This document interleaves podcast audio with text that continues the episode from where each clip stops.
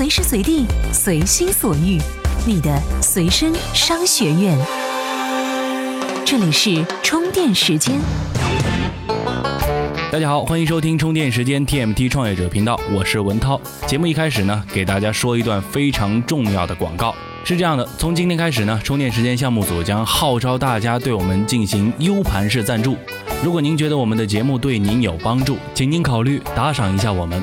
您可以在我们的微信公众号中找到我们的 U 盘赞助按钮，点击之后呢，我们希望您能够购买我们提供的一个容量为十六 G 的《复仇者联盟二》的主题 U 盘，售价是一百五十八元。明确的告诉各位，这个 U 盘的进价是五十九元。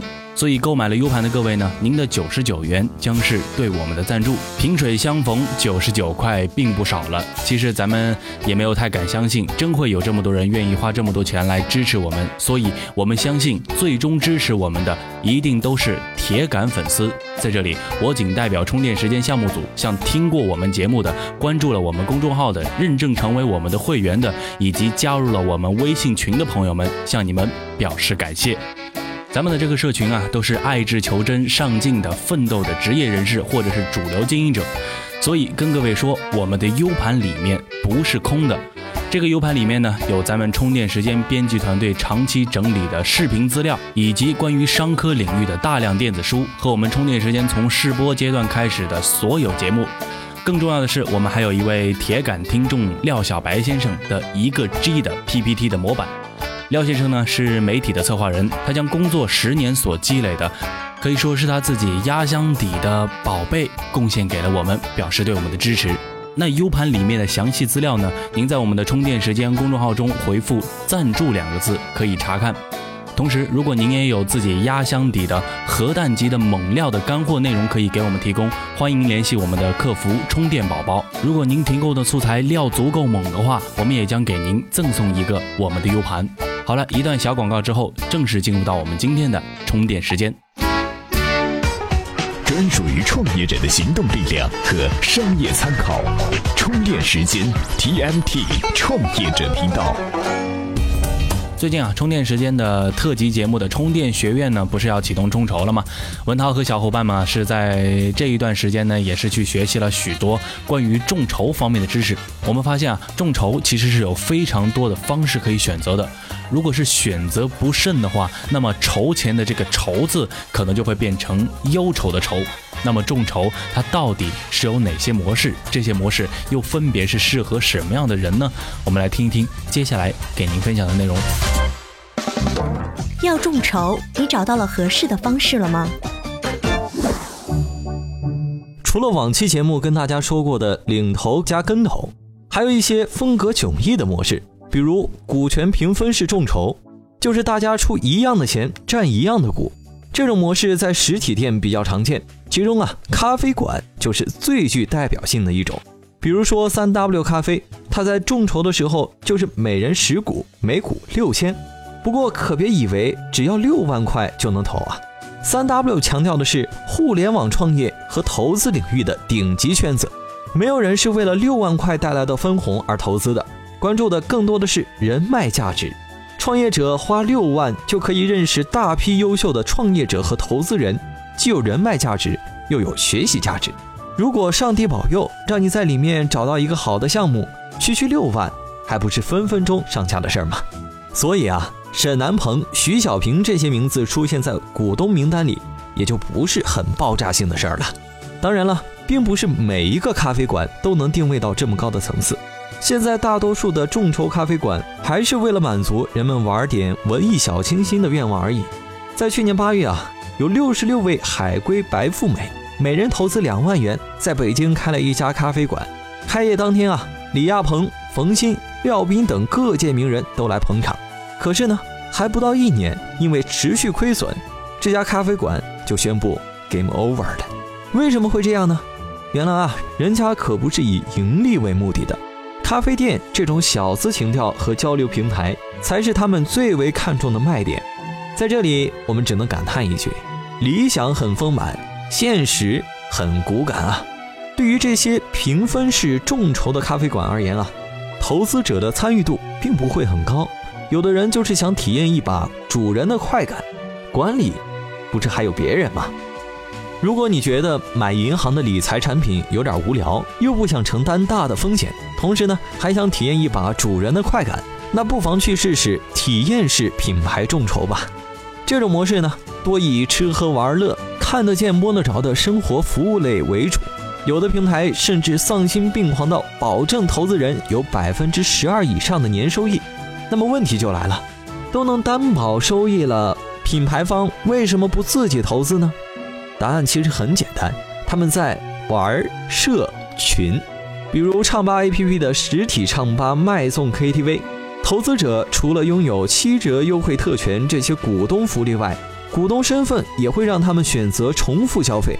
唱吧卖送负责人严秋普就曾表示，KTV 有淡旺季之分，在淡季即将到来之前，我们会很坦诚地告诉股东，兄弟姐妹们，接下来两个月。大家如果可唱可不唱，那就来店里唱吧。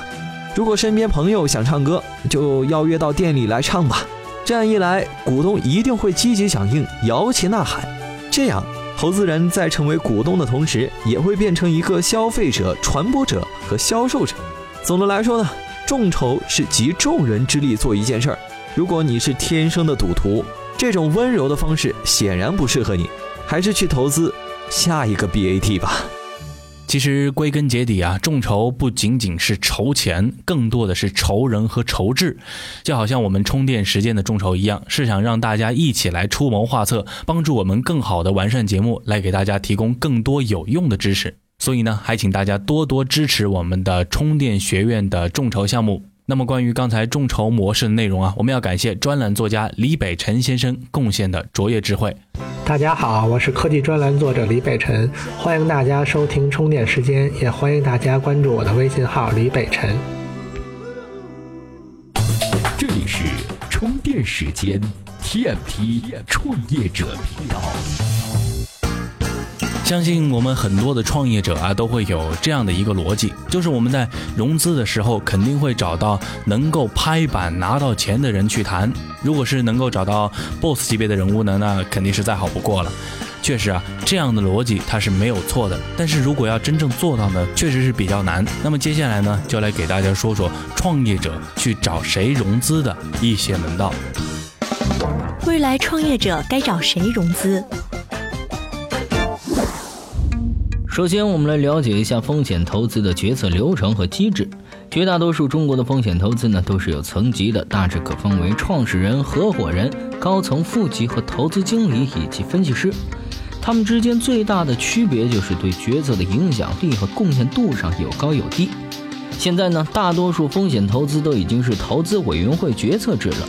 合伙人们一起讨论，共同决策。霸道总裁偶像剧里那种男主角一巴掌拍到桌子上就拍出个决定的日子，已经是过去时了。时代的发展让大家都意识到，面对如此多的细分领域和发展阶段，如此数量众多且千差万别的创业者，一个投资人即使能力再强，也无法全知全能。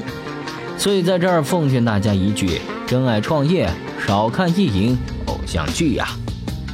其实投资呢，就像是嫁女儿，负责任的投资人把钱投出去，都希望能够找个好婆家，跟着未来的老公好好过日子。既然是这样，丈母娘对女婿加深了解肯定是必须的。所以，创始人应该把投资人的反复约谈视作正常。如果见一次就投，可能是他这个女儿长得有点呵呵了，着急嫁出去吧。所以啊，我们的创始人在每次会面的时候，也要对投资人有一定的了解。他们的投资风格、擅长领域、基金目前的状态、对自己从事领域的专业程度、投资人是否聪明、是否值得长期合作等等等等，最好能弄清楚这些问题，知己知彼，才能百战不殆嘛。至于会面时一些具体的细节，大家可以回顾我们四十二和四十七期的节目，在这儿呢，我就不重复讲述了。说到这个风投的专业程度啊，其实对于我们互联网创业者来说，近几年的情况已经是好多了。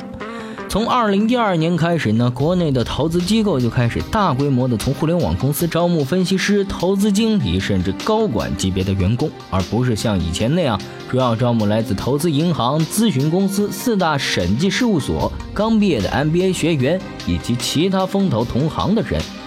来自互联网公司的投资人对同样在互联网领域创业的创业者来说是非常好的伙伴和倾听者，他们更容易理解我们的业务模式、用户基础、商业计划，并且怀有对这个领域美好未来近乎信仰的相信。如果我们找的投资人对这个行业很懂，那么他在内部推动这个投资会容易很多。而且，当他有好几个案子要花费时间的时候，也会理性或本能地把时间放到更容易推动的案子上。所以，不要盲目追求那些头衔或者大佬光环。与其找一个一百八十斤的任性大富婆，还真不如找一个懂你酸甜苦辣的小女人。和互联网创业江湖一样，风投也是个江山代有才人出，各领风骚三五年的地方。如果你也想每隔三五年就有一批穿着金甲圣衣、踏着五彩祥云、背着大麻袋来给你送钱的投资人出现，那你现在最应该做的就是拒绝懒惰，努力工作。这样看来，与其是去傍个大款，还真不如是找一个懂行的，实际帮助肯定会大得多。那么以上内容呢，我们要感谢经纬投资创始人张颖先生的提供。好了，我们接着来聊干货。大家好。我是华为企业业务中国区总裁马跃，欢迎大家收听充电时间。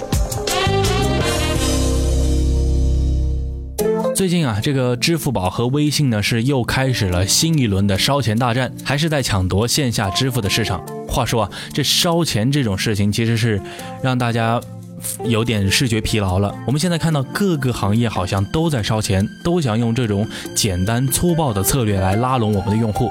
但是呢，针对移动支付的线下场景，有人就说了，不解决三大痛点，巨头们再怎么烧钱都是没有未来的。那么到底是哪三大痛点让微信和支付宝都为之头疼呢？来听听接下来给您分享的内容。移动支付痛点多，巨头烧钱再难有。在烧钱试错抢占线下支付市场份额后，支付宝和微信仍然尝试用烧钱的策略来拉拢用户。但是如果不尽快完善用户体验方面的不足，这一策略依然还是难以培养用户习惯，更不用说是黏住用户了。具体来说，线下移动支付主要存在以下几个痛点。这第一个痛点啊，就是网络覆盖，这可是硬伤。